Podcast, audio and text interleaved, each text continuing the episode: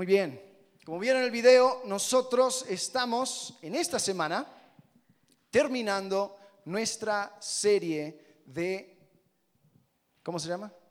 Lecciones de realeza. A ver, una pregunta, un resumen. Esto está... Wow. Es que los cantantes dan vueltas. Ese es el problema, hacen piruletas en el ensayo. Eh, ¿Cuáles han sido los reyes que hemos visto en estas últimas? Bueno, ha sido un poco, un poco eh, esta semana sí, esta semana no, pero hemos visto hasta ahora tres diferentes momentos y han sido uno, dos, tres, cuatro, cinco reyes. ¿Alguien me puede decir cuáles han sido los reyes que hemos visto, del cual hemos sacado lecciones? Joás, Josías, ¿quién más?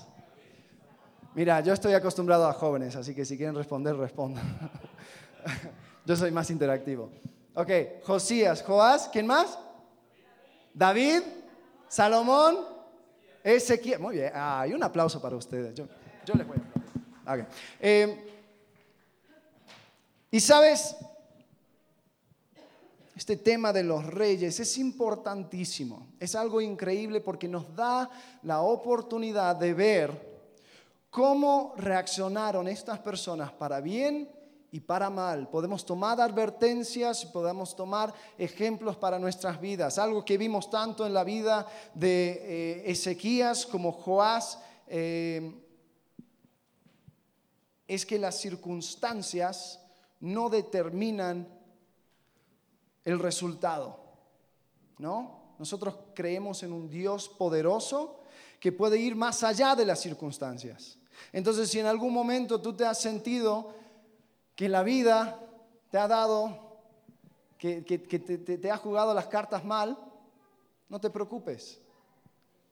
Nosotros tenemos un Dios que trasciende, que va más allá de cualquier circunstancia. Tenemos el Espíritu Santo con nosotros y y algo que me encanta en Isaías 40, eh, al final, cuando dice que, nos montará como con, eh, alas de águilas, ¿no? dice que nos dará fuerzas, eh, no, no fatigará el joven. Me sorprende que Dios ahí en ese pasaje no promete atajos. ¿No? ¿Te has dado cuenta? No promete atajos. No dice yo te voy a cortar el camino. No, no, no, tú vas a tener que caminar. No va a ser fácil, pero Él te va a dar todas las herramientas que necesitas para poder transitar, para poder caminar, para no fatigarte, para no desmayarte. Entonces, eso es lo que podemos ver en la vida de estos reyes. Ahora, como dijimos, no es necesariamente, bueno, obviamente, no es eh, cronológico, pero hoy vamos a estudiar los dos reyes que vinieron después de Salomón. ¿Se acuerdan quiénes eran? Uno se llama Roboam y otro se llama Jeroboam. Estos se encuentran en el libro de Reyes y también en Crónicas, pero en el libro de Reyes, eh, capítulo 11, 12 y 13, nos vamos a estar enfocando ahí. Pero antes, quisiera simplemente repasar algunas cosas que vimos cuando vimos la vida de David y de Salomón. ¿Ves? Cada rey que llegaba tenía ya su lista de cosas que él tenía que hacer, cosas que tenía que cumplir. Y esto se encuentra en Deuteronomio, capítulo 17. Y vamos a leer rapidito cuáles eran las cosas que tenía que hacer un rey. ¿Cuáles eran los requisitos? Deuteronomio, capítulo 17, versículo 14. Dice, cuando hayas entrado en la tierra, que Jehová tu Dios te da, está hablando los israelitas, dice, y tomes posesión de ella y la habites y digas, pondré un rey sobre mí, como todas las naciones que están a mis alrededores. Ciertamente pondrás rey sobre ti al que Jehová tu Dios escogiere, de entre tus hermanos pondrás rey sobre ti. No pondrás sobre ti a hombre extranjero que no sea tu hermano, pero él, y aquí va, a ver si, pueden, si pueden cachar estos reglamentos, dice, pero él no aumentará para sí caballos, ni hará volver al pueblo a Egipto con el fin de aumentar caballos, porque Jehová os ha dicho, no volváis nunca por este camino. Ni tomará para sí muchas mujeres, para que su corazón no se desvíe. Ni plata, ni oro amontonará para sí en abundancia. Y cuando se siente sobre el trono de su reino, entonces escribirá para sí en un libro una copia de esta ley del original que está al cuidado de los sacerdotes levitas, y lo tendrá consigo y leerá en él todos los días de su vida, para que aprenda a temer a Jehová su Dios, para guardar todas las palabras de esta ley y estos estatutos, para ponerlos por obra, para que no se eleve su corazón sobre sus hermanos, ni se aparte del mandamiento a diestra ni a siniestra, a fin de que prolongue sus días en su reino, él y sus hijos en medio de Israel. Cuatro reglas, ¿cuáles eran los cuatro? No se aumenten, ¿qué? Caballos, ¿por qué? ¿Qué tiene que ver el pobrecito caballo? Poder militar. El caballo era el tanque del antiguo Medio Oriente. Tú con los, con los caballos podías, con un buen ejército de caballos, podías terminar con cualquier ejército a tu alrededor. Y los egipcios tenían la última tecnología en carros y, usaban hierro y usaban un montón de cosas. Entonces eso era lo atractivo. ¿Por qué es que Dios no quería que aumentara poder militar? ¿Qué?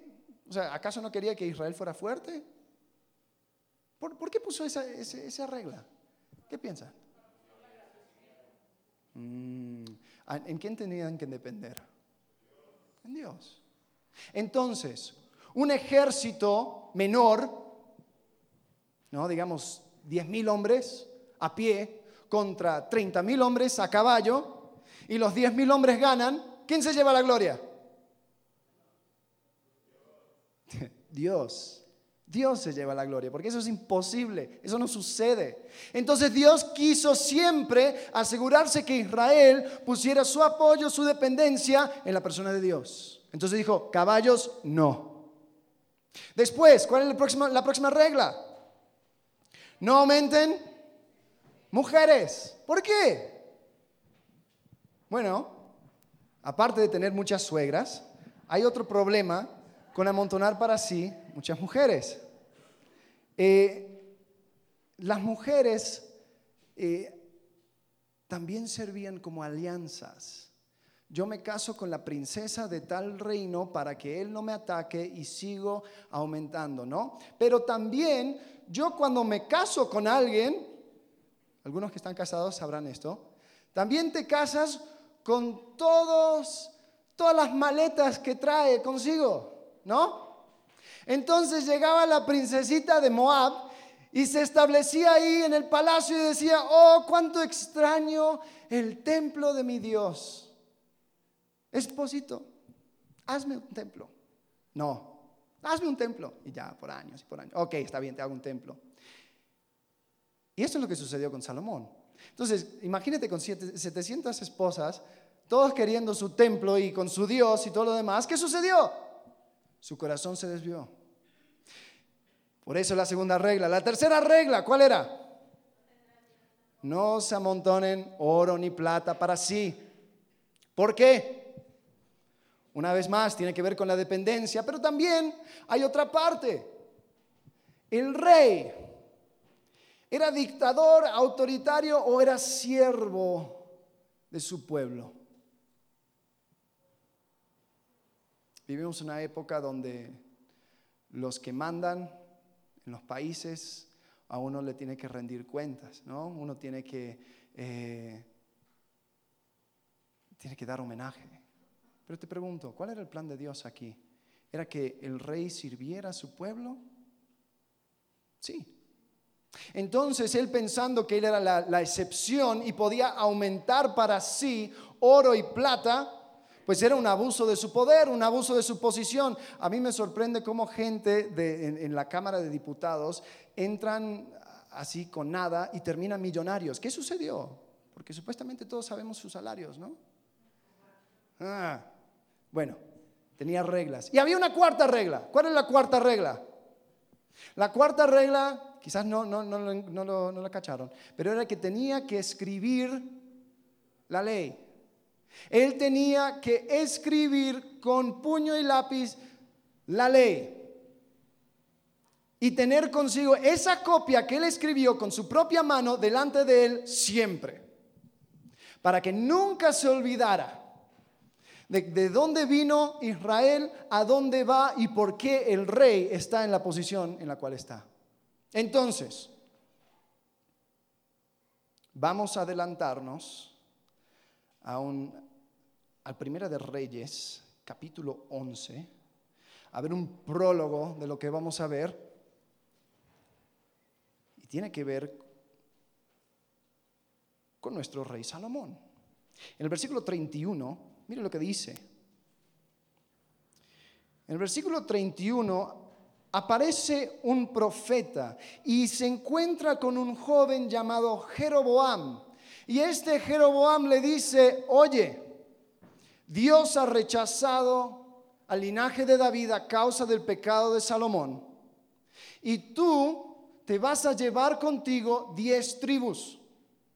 Entonces vamos a ver, versículo 31 dice, y dijo a Jeroboam, este es el profeta hablando a Jeroboam, toma para ti los diez pedazos, porque así ha dicho Jehová, Dios de Israel, he aquí que yo rompo el reino de la mano de Salomón y te daré a ti diez tribus, y él tendrá una tribu por amor a mi siervo, por amor a Jerusalén, ciudad que yo he elegido de todas las tribus de Israel, por cuanto me han dejado y han adorado a Astoret, diosa de los Sidonios, a Chemos, dios de Moab, a Moloch, dios de los hijos de Amón, y no han andado en mis caminos para hacerlo recto delante de mis ojos y mis estatutos y mis decretos, como hizo David su padre. Pero no quitaré nada del reino de sus manos, sino lo retendré por rey todos los días de su vida por amor a David mi siervo al cual yo elegí, a quien guardó mis mandamientos y mis estatutos. Pero quitaré el reino de la mano de, la mano de su hijo y te lo daré a ti las diez tribus. Y a su hijo daré una tribu para que mi siervo David tenga lámpara todos los días delante de mí en Jerusalén, ciudad que yo me elegí para poner en ella mi nombre. Yo pues te tomaré a ti, tú reinarás en todas las cosas que desearé tu alma y serás rey sobre Israel. Y si prestares oído, oyen, condición, si prestares oído a todas las cosas que te mandare, y anduvieres en mis caminos e hicieres lo recto delante de mis ojos, guardando mis estatutos y mis mandamientos, como hizo David, mi siervo, yo estaré contigo y te edificaré casa firme, como la edifiqué a David, y yo te entregaré a Israel. Y yo afligiré, a, a la descendencia de David a causa de esto, más no para siempre. Bueno. Entonces ahí encontramos a este joven Jeroboam. Encontramos que Dios había rechazado a Salomón y su reinado, su linaje, a causa de estas reglas en Deuteronomio. Lo violó. No siguió estas reglas. Bueno, a Roboam, Salomón le echa del país. Y sucede que entra su hijo, Roboam. Ahora, es muy importante que separemos, porque son, yo sé que son nombres similares. Uno es Roboam, ¿sí? hijo de Salomón, y el otro es, ¿cómo? Jeroboam. Él es un fulano. Él, era un trabajador, en, un momento estaba en la, o sea, era, eh, Salomón le había puesto, dado un puesto y todo, pero aparece este, este, este profeta y le dice esto, y a Salomón no le gustó. Pero bueno, vamos a ver Primera de Reyes, capítulo 12, versículos 13 al 24. Lo que sucede aquí está en la coronación de Roboam. Y este Roboam está por recibir, el, o sea, el pueblo va a reconocer el reinado de Roboam en, toda Israel. Pero antes, como suelen suceder las cosas, en la política, en la, la hora onceava, dicen, eh, esperen, primero unas precondiciones. Miren, los impuestos que nos ha puesto tu Padre ha sido duro. El trabajo que hemos tenido que hacer ha sido difícil. Este Salomón fue riquísimo y aumentó para sí mismo mucho oro y mucha plata, pero nosotros lo pasamos muy duro. Entonces, me gustaría, nos gustaría el pueblo que consideres nuestra petición. Aliviana la carga, por favor, y nosotros te serviremos. Muy bien, lo voy a considerar. Y pide tres días este Roboam. Dice, deja, voy a pedir consejo. Y la primera cosa que hace es que va y pide consejo con los ancianos que habían estado con Salomón mientras que Salomón estaba reinando, estos viejitos que habían visto mucho. Y estos ancianos dicen, me parece buena idea, aliviana la carga y vas a ver que vas a tener un pueblo feliz y dispuesto a estar bajo de tu reinado. Muy bien. Pero como cada paciente que no le gusta el diagnosis, Roboam fue a pedir una segunda opinión. Y su segunda opinión fue con los jóvenes, con los, chicos con el cual, bueno, no eran chicos, dice que Roboam, eh, Jeroboam, no, Roboam, yo me confundo. Roboam empezó a reinar cuando tenía 40 años, así que me parece que eran ninis. Porque, porque en otro pasaje dicen que su, que su consejo fue con interés propio. Pero ¿qué le dicen? Dicen, no, no, no, no, no, no, estos viejitos lo tienen todo mal. Dice, lo que tienes que hacer es decir, ah, así que Salomón fue duro con ustedes. No saben lo que les espera. Dice, mi dedo pequeño va a ser más grande que su muslo. Así de grande voy a ser yo. Y si ustedes sintieron castigo con él, más conmigo. Vamos a ver, versículo 13. Dice así. Y el rey respondió al pueblo duramente, dejando el consejo que los ancianos le habían dado, y les habló conforme al consejo de los jóvenes, diciendo, mi padre agravó vuestro yugo, pero yo añadiré a vuestro yugo. Mi padre os castigó con azotes, mas yo os castigaré con escorpiones. Y no oyó el rey al pueblo, porque era designio de Jehová para confirmar la palabra que Jehová había hablado por medio de Ahías, Silonita, a Jeroboam, hijo de Nabat. Cuando todo el pueblo vio que el rey no les había oído, o sea, imagínense, pasaron un montón de años bajo Salomón con un montón de impuestos y todos, que muera, que muera, que muera, que muera, quizás el hijo va a ser mejor, quizás el hijo va a ser mejor. Y se dan cuenta que el hijo es peor. No. Dicen, Israel a sus tiendas.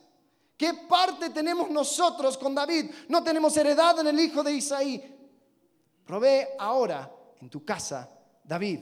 Entonces Israel fue a sus tiendas, pero reinó Roboam sobre los hijos de Israel que moraban en las ciudades de Judá. Y el rey Roboam envió a Adoram, que estaba sobre los tributos. O sea, quería ver, oye, ¿en serio están enojados? Y manda un, tipo, a Adoram, y le apedrean. Entonces sí, sí, realmente estaba seria la cosa. Y este Roboam después de que se da cuenta que había perdido diez tribus y este Jeroboam se los había tomado, dice, no, no, no, no, esto no puede suceder. Entonces monta un ejército rápidamente, monta un ejército para pelear contra Israel. Pero Dios le dice en versículo 24, dice, así ha dicho Jehová, no vayáis ni peleéis contra vuestros hermanos, los hijos de Israel. Volveos cada uno a su casa, porque esto lo he hecho yo. Y a su crédito escucharon y volvieron y se fueron conforme a la palabra de Jehová. Ahora, este Roboam comenzó mal. Comenzó tomando el consejo de personas que simplemente le estaban eh, inflando su autoimportancia. ¿Cómo reina este Roboam? ¿Cuáles son su forma de reinar? Hijo de Salomón, nieto de David, el que tenía el corazón de Dios, hombre, varón conforme al corazón de Dios. ¿Cómo, cómo reinó este Roboam? Bueno, en Segunda de Crónicas, capítulo 2, o capítulo 12, nos dice como reina. Versículo 1. Cuando Roboam había consolado el reino, consolado el reino, dejó la ley de Jehová y todo Israel con él. Y por cuanto se habían rebelado contra Jehová, en el quinto año de Roboam subió Sisac, rey de Egipto, contra Jerusalén, con mil doscientos carros y con sesenta mil hombres de a caballo. Ahí están los caballos. Mas el pueblo que venía con él de Egipto, esto es, de libios, eh, suquieños, y etíopes, no tenían número. Y tomó las ciudades fortificadas de Judá y llegó hasta Jerusalén. Entonces vino el profeta Semías a Roboam y los príncipes de Judá que estaban reunidos en Jerusalén por causa de Sisac y les dijo, así ha dicho Jehová, vosotros me habéis dejado y yo también os he dejado en manos de Sisac. Y los príncipes de Israel y el rey se humillaron y dijeron, justo es Jehová. Y cuando Jehová vio que se habían humillado, vino palabra de Jehová a Semías, diciendo, se han humillado, no los destruiré, antes los salvaré en breve y no se derramará mi ira contra Jerusalén por mano de Sisac. Pero fíjense lo que, lo que dice, ahí Jehová pone un asterisco, dice, pero serán sus siervos, para que sepan lo que es servirme a mí y que es servir a los reinos de las naciones. Ah, ¿te es gravoso servir a Jehová? No sabes de qué hablas. Roboam, Desafortunadamente con el reinado de Roboam comienza un periodo de idolatría que no se había visto desde los tiempos de los jueces. Una vez más empiezan a buscar dioses ajenos, empiezan a adorar, empiezan a alejarse sistemáticamente de Dios. ¿Y sabes qué? Este, tanto Roboam como Jeroboam tenían sus ídolos Ahora, no lo menciona en la Biblia, pero si nosotros vemos la forma en que ellos vivieron, la forma en que ellos reinaron, podemos identificar sus ídolos. Y vamos a hablar primero sobre el ídolo de Roboam. ¿Cuál era el ídolo que tenía Roboam? ¿Sabes cuál era? Era su ego. Su ego. Él vivía conforme a su ego. Su ego era su ídolo, era lo que él ponía en alto. Y un ídolo, ¿sabes? Es cualquier cosa que toma el lugar de Dios. Tal vez muchos de nosotros tenemos guardados algunos ídolos que cuando llega el momento quitamos a Dios del trono de nuestro corazón y ponemos lo que más nos conviene en ese momento. Pero para, para Roboam era su ego. Y sabes, cada ídolo demanda sacrificios. Cada ídolo demanda sacrificios. ¿Y sabes cuáles eran los sacrificios que demandaba el ego de Roboam? Bueno, primero, era un legado espiritual. David fue un hombre sabio, pero no notoriamente rico. Salomón pidió sabiduría, Dios se lo dio y se volvió notoriamente rico. Roboam no le importó la sabiduría, solamente quería la riqueza. Y lo quería hacer a espaldas del pueblo, para que todos le miren y le temen. Para que todos vean, ah, ahí está Roboam. Salomón fue algo, pero Roboam. Hmm.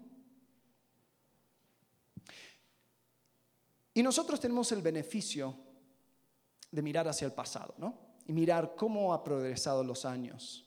Y lo que nos damos cuenta es que Roboam, o más bien todos los reyes, todos los reyes, si tú lees Primera Reyes, Segunda Reyes, vas a dar cuenta de algo. Los reyes fueron calificados no en base a su éxito militar, no fueron calificados en base a su riqueza, no fueron calificados sobre ninguna de esas cosas, aunque todos lo hicieron, ¿no? Todos se preocupaban por salir a la guerra, hacer esto, hacer lo otro. ¿Sabes cuál es la primera cosa que dicen en cuanto a un rey de Israel o de Judá en estos libros? Y aquel sirvió a Jehová como David su padre. Y aquel no sirvió a Jehová. Y este fue conforme al corazón de Jehová. Y este no. ¿Sabes lo que sucede cuando permites que tu ego toma lugar en tu corazón? Te vas a ir preocupando por esas cosas menores te vas a ir preocupando por el tamaño de tu casa. Te vas a ir preocupando por el tamaño de tu cuenta bancaria. Te vas a ir preocupando por cómo te ve la gente, cómo te percibe, cómo, qué dicen de ti. Pero ¿sabes lo que va a suceder al otro lado de la eternidad? Tú vas a hacer una rayita entre dos fechas. Y en esa rayita solamente queda espacio para decir, aquel sirvió a Jehová.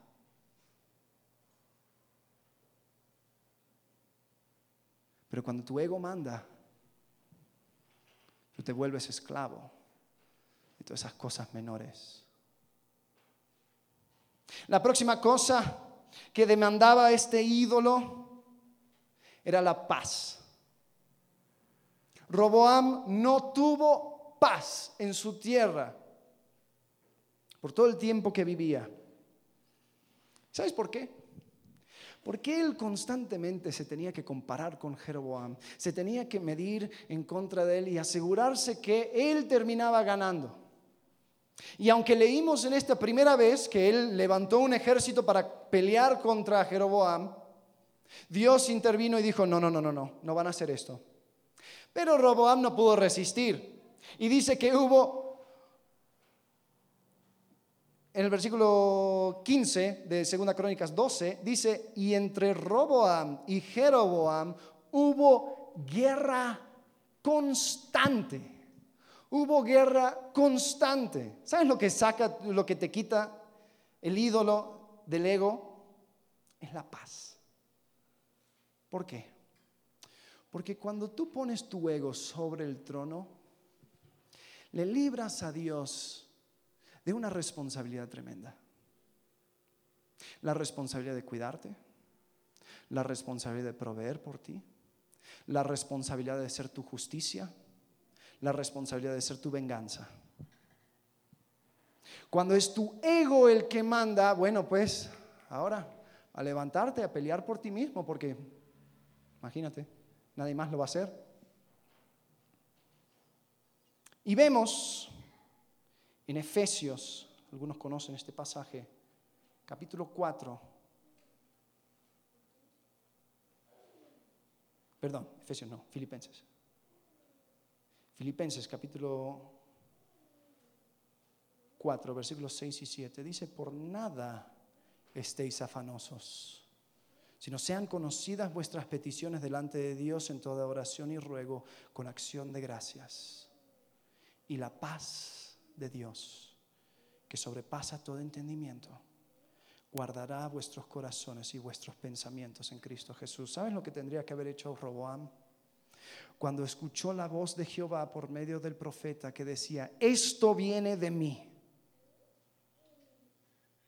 se tendría que haber puesto de rodillas y decir, Dios, entonces, ¿qué quieres de mí?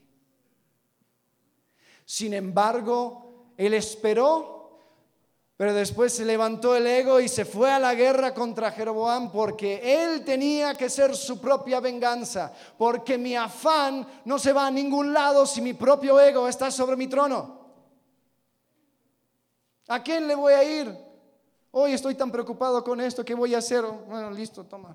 No, sigo preocupado. O sea, yo no se lo puedo entregar a nadie. La paz de Dios que sobrepasa todo entendimiento solamente guardará tu corazón si se lo entregas al que está en el trono. Jehová. Entonces Roboam tenía su Dios. Su Dios le demandó su legado espiritual, demandó de él la paz. Pero también le demandó otra cosa pidió de él lo mejor. Ahora, ¿qué quiero decir con esto? Bueno, hay una, una situación que sucede cuando Jeroboam es atacado por Sisac. Y, a ver, podemos leer de esto. Cuando, cuando Jeroboam es atacado, cuando, perdón, cuando Roboam es atacado, lo que sucede es que llega este faraón y saquea a todas las cosas de valor que tienen las ciudades. Y cuenta que este faraón llevó consigo unos escudos, unos escudos de oro. Y desafortunadamente Roboam tenía algunos problemas de ingreso. Entonces lo que hizo, a ver, lo pueden leer en 2 eh, Crónicas capítulo 12 Versículo 9 dice, subió pues Isaac, rey de Egipto, a Jerusalén, y tomó los tesoros de la casa de Jehová y los tesoros de la casa del rey, todo lo llevó, y tomó los escudos de oro que Salomón había hecho. Y en lugar de ellos hizo el rey Roboam escudos de bronce. Ah, muy bien. y los entregó a los jefes de la guardia, los cuales custodiaban la entrada de la casa del rey. Cuando el rey iba a la casa de Jehová, venían los de la guardia y los llevaban. Y después los volvían a la cámara de la guardia. Y, ves que él cuidaba más los de bronce que los de oro. Pero obviamente el bronce es inferior al oro, ¿no? Pero te quiero decir algo. Cuando tu ego es el que manda, cuando tú no te quieres someter al plan de Dios, Siempre, siempre, siempre, siempre te estás sometiendo a algo inferior.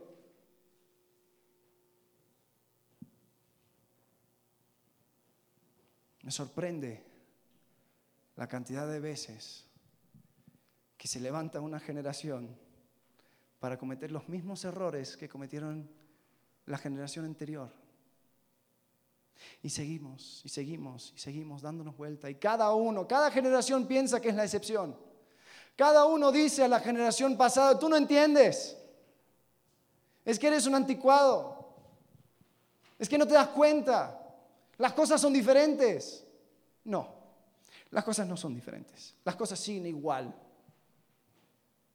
Lo que sucede es que yo pongo mi ego sobre, mi trono, sobre el trono de mi corazón y permito que mi ego mande. Y siempre cuando mi ego manda, nunca voy a tener acceso a lo mejor. En Efesios capítulo 2, versículo 10 dice que Dios preparó para nosotros obras para que anduviésemos en ellas. Ya lo tiene preparado, lo tiene listo. Ni siquiera hay que meterlo a las microondas. Eh, ahí está. Pero lo rechazamos. Preferimos ir a la zanja de nuestro ego para llenarnos de basura. ¿Sabes lo que es eso? Escudos de bronce. Escudos de bronce. Nunca voy a tener acceso a lo mejor si rechazo el plan de Dios. Nunca. Ahí tenemos a Roboam con su Dios. Después vamos a ir al próximo rey, a Jeroboam. Jeroboam, habiendo sido, eh, o sea, heredó a diez tribus, por la misma mano de Dios lo tuvo. Tuvo una promesa diciendo, si tú me sigues, yo te voy a establecer y tú vas a ser fuerte. ¿Ok? ¿Cómo reinó este Jeroboam? Vamos a Primera de Reyes, capítulo 12. Vamos a ver el, el versículo 25.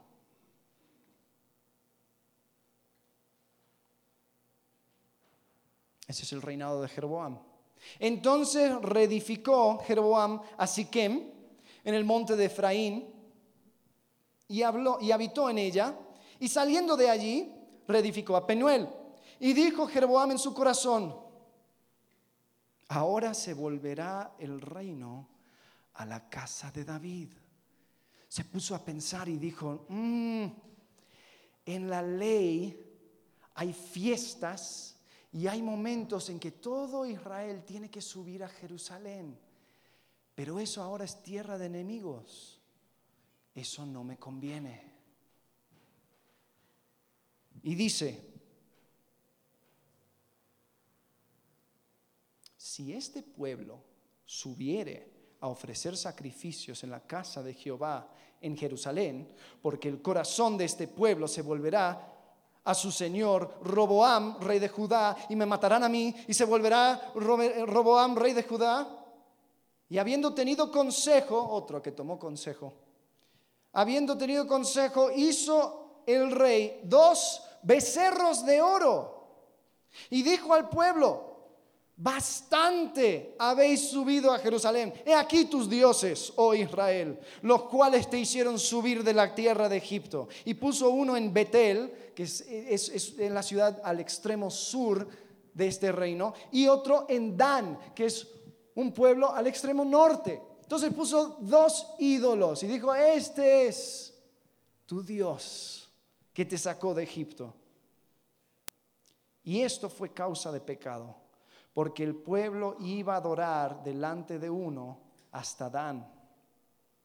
Dice que también hizo lugares altos, que no respetó al linaje de los levitas, puso a quien quería eh, como, como sacerdote y empezó a hacer una nueva religión. Pero te voy a decir algo, yo no creo, personalmente, ¿oh? yo no creo que Jeroboam realmente creía en estos becerros de oro. Yo no creo que él se postraba sinceramente delante de estos, estos dioses, porque, porque él había sido siervo de Salomón. Él veía, él vio seguramente cuando Salomón inauguró el templo. Dice que la gloria de Dios llenó el templo de tal forma que los levitas y los sacerdotes no podían continuar dentro del templo. Tú no simplemente ves eso y te olvidas. Él escuchó la voz de Dios decir, lo que va a suceder en pocos años es que tú vas a heredar 10 eh, tribus y esto viene de mano de Jehová. Y así sucedió. Pero sabes que tampoco estaba Jehová sobre su trono. Había otro ídolo. ¿Sabes cuál era? La conveniencia. La conveniencia era el Dios de Jeroboam. Y este Dios también demanda sus sacrificios. Y la primera cosa que pide la conveniencia es que sacrifiques el concepto del deber. Ahora, conveniencia no es la palabra exacta. Hay una, hay una palabra en, inglés que, junta consigo eh, el, el concepto de algo que es conveniente, pero no necesariamente moral. Eh, la palabra es expedient. Estuve buscando, no, encontré nada que, que, sea paralelo. Entonces vamos a usar conveniencia. Pero quiero que tengas en mente, es conveniente desechando el concepto o desechando las responsabilidades morales que tengo. Y eso era el Dios de Jeroboam.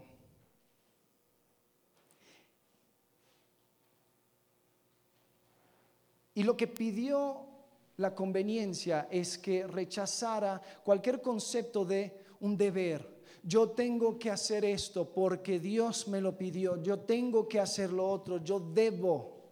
No, no, no, no, no, no, no. Ahora la nueva frase es debo hacer o tengo que hacer lo que tengo que hacer. ¿No? Eso, eso se usa aquí. Hay que hacer lo que hay que hacer. Ahora te pregunto, muchas veces cuando dices esa frase es porque te encuentras en aprietos, ¿no? Y tienes que hacer algo que tal vez no sería lo mejor, tal vez tendrías que dejar a un lado tu deber moral, pero hay que hacer lo que hay que hacer. Y Jeroboam, conociendo la gloria de Jehová, dijo, si este pueblo vuelve a Jerusalén y se acuerdan de Jehová y se acuerdan de que la ciudad de David es la ciudad donde mora la gloria de Dios, van a querer que eso vuelva a ser su capital hay que hacer lo que hay que hacer. Entonces, si Jehová está ligado con el, territorio enemigo, voy a quitar a Jehová. El deber. Ahora te pregunto, ¿qué te mantiene a ti? ¿Qué nos mantiene a nosotros haciendo lo que hacemos?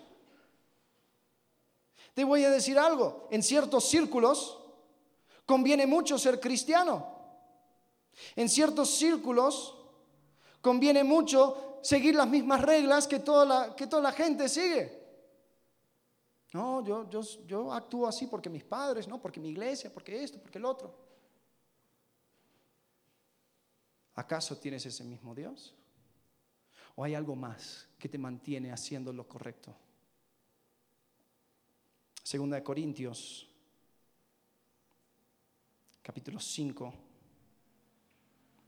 versículos 14 y 15. Dice así.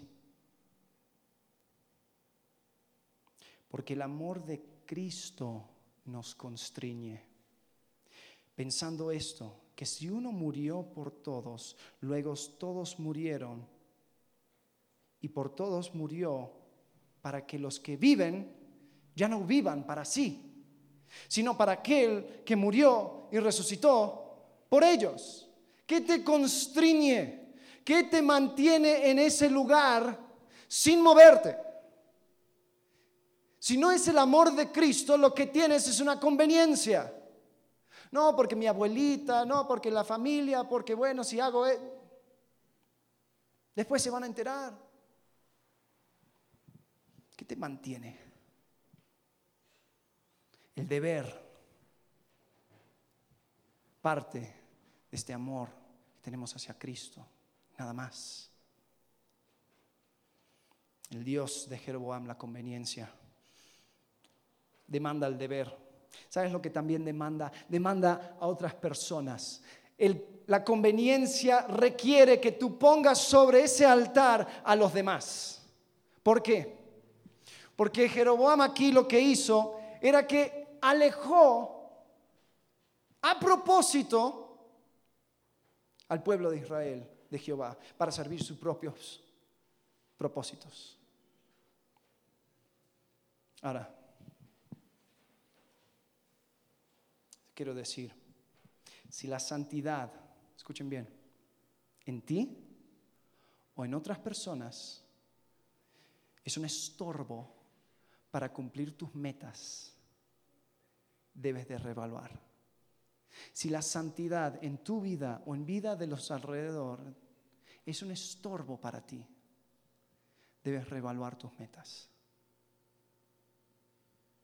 Creo que cada uno de nosotros hemos escuchado de ese abogado o ese contador que necesitan, porque un abogado común y corriente tal vez no haría las cosas como yo necesito. ¿Sabes lo que estás pidiendo? Sacrifícate sobre el altar de mi conveniencia para que tú te alejes de Dios, para que tú pongas en compromiso tu santidad, porque yo tengo que cumplir mis metas, porque a mí me conviene. Tal vez conocemos a esa, a esa persona que necesita amigos que no sean tan santurrones, ¿no? Que tengan un poco de malicia para que lo podamos pasar bien porque los demás son aburridos. Tírate sobre mi altar, porque a mí me conviene tu falta de santidad. No, así no es. Y Jeroboam quiso poner a Israel sobre el altar de su conveniencia. Pregunta, o me pregunto a mí mismo, ¿no? ¿Qué de nuestro máximo ejemplo? ¿Qué de Jesucristo? ¿Qué hizo Jesucristo? Todo lo opuesto. Dice que Él se hizo pecado y Él se sacrificó hasta lo máximo para que nosotros podríamos tener una oportunidad de ser santos delante de Dios. O sea, yo me sacrifico y aunque no sea conveniente, yo miro por tus necesidades, yo miro por tu santidad, yo busco lo mejor para ti. Pero si mi Dios es conveniencia, no pienses que la conveniencia va a permitir eso. No, no, no, no. Tú sacrificas a otros sobre tu altar. Eso es lo que hizo Jeroboam. Y por último, la conveniencia demanda que sacrifiques tu consistencia. ¿Sabes? Hay algo interesante que sucede eh, en la vida de Jeroboam en Primera de Reyes capítulo 13. Primera de Reyes capítulo 13. Eh, él, empieza esta nueva religión, él comienza la, adoración eh, a los becerros, él construye un altar y llega una persona a profetizar en contra de él. Y dice, eh, dentro de unos años se va a levantar un rey llamado Josías que va a tirar abajo todo tu sistema religioso. Lo mencionó por nombre, 260 años antes de que naciera, le mencionó. Y dijo, esto no va a durar. Pero obviamente a Jeroboam no le gustó. Entonces en Reyes, Primera de Reyes, capítulo 13, versículo 4, dice así. Cuando el rey Jeroboam oyó la palabra del varón de Dios que había clamado contra el altar en Betel, extendió su mano desde el altar y dijo, prendedle. Jeroboam, ¿no? Prenderle.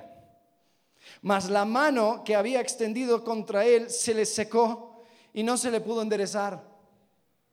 Y el altar se rompió y se derramó la ceniza del altar conforme a la señal que el varón de Dios había dado por palabra de Jehová. Entonces respondiendo el rey dijo al varón de Dios, oh, te pido que ruegues ante la presencia de Jehová tu Dios y que ores por mí para que mi mano me sea restaurada.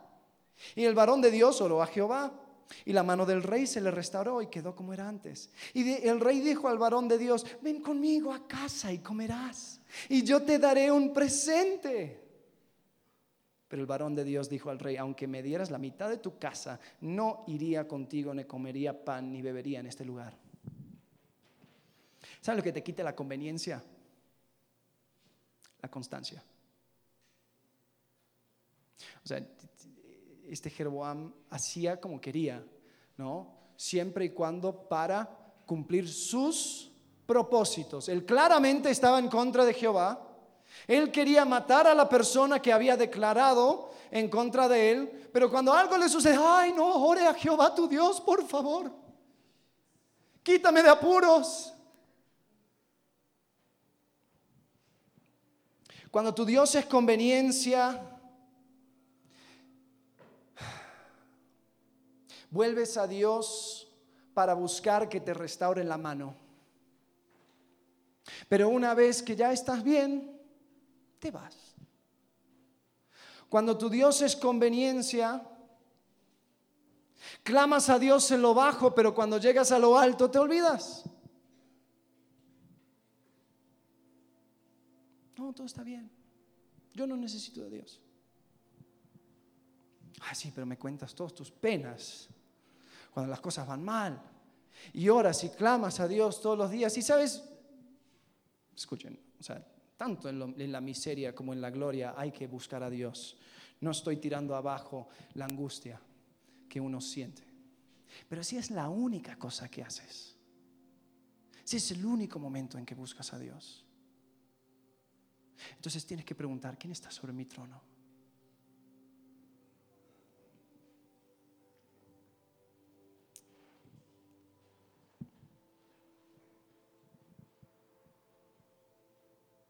Por eso nosotros aquí en la iglesia queremos, lo mejor que podamos, ¿no?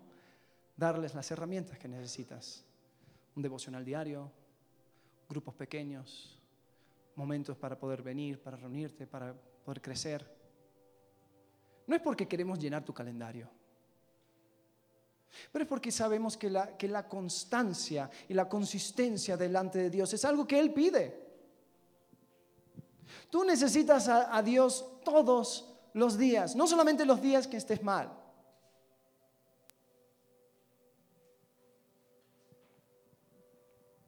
La llenura del Espíritu Santo no es un tanque que se va vaciando y es como, como la, de, la, de, la de gas ¿no? que tienes en la casa que uh, ya se me bajó y ya, ok, tengo que llenarlo y, y ya voy a estar bien por tres meses. No, no, no.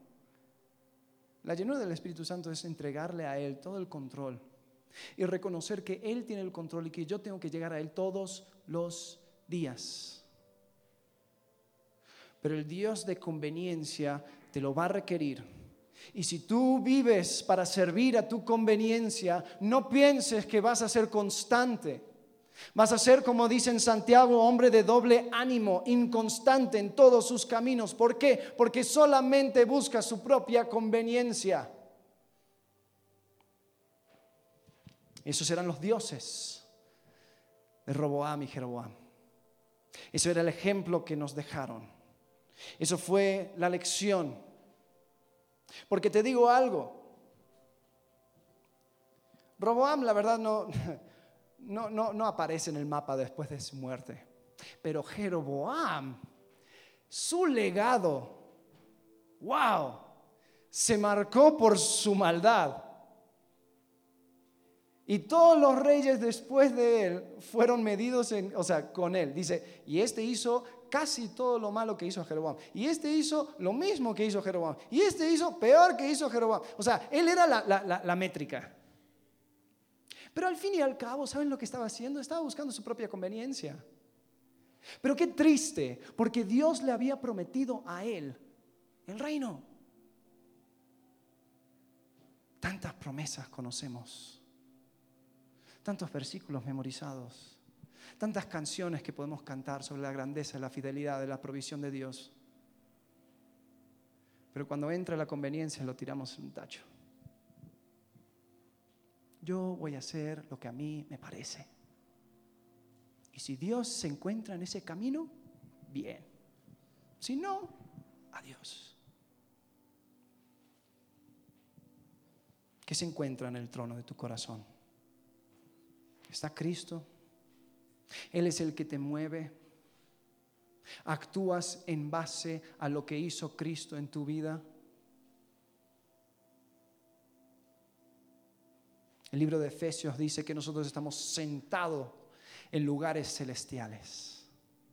Podemos tener la plena confianza que si yo reconozco que soy pecador, que si yo reconozco que delante de Él no puedo con mis propias fuerzas, y pido que Él me salve, Él me va a sentar en lugares celestiales y eso es algo seguro. Qué increíble no le quitemos del trono de nuestro corazón. Ni por el ego, ni por la conveniencia. Porque vemos el ejemplo de estos reyes y vemos que le fue mal. Pero sabes, también esto es una historia de redención. Ya que estamos llegando casi a la Navidad, te quiero decir que por el linaje de Roboam llegó Jesucristo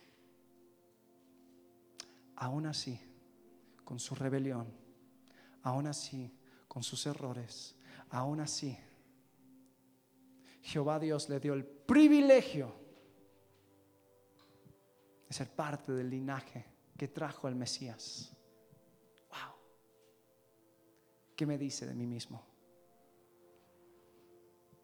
¿Hay cambios que hacer? Sí. ¿Hay cosas que ajustar? Sí. Pero hay un constante. Es la gracia de Dios y su misericordia. Vamos a orar. Padre, te alabamos, te agradecemos. Porque estos reyes nos han dejado ejemplo. Nos han mostrado para bien o para mal las consecuencias de seguirte, las consecuencias de dejarte. Y Señor, a todo esto nos damos cuenta que tenemos que estar firmemente agarrados de tu mano, de tu mano. Señor, perdónanos por poner la conveniencia, por poner nuestro ego sobre el trono de nuestro corazón. Padre, ayúdanos a mirar a las personas como tú las ves, con compasión, sabiendo que tú diste todo. Tu muerte fue la máxima expresión de humildad que podemos encontrar en la escritura. Y Señor, queremos tener ese mismo sentir. Crea en nosotros un corazón nuevo, un corazón limpio.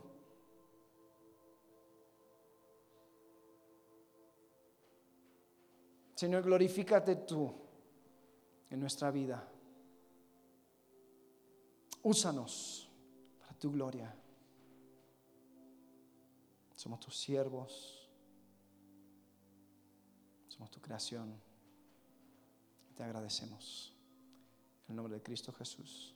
Amén.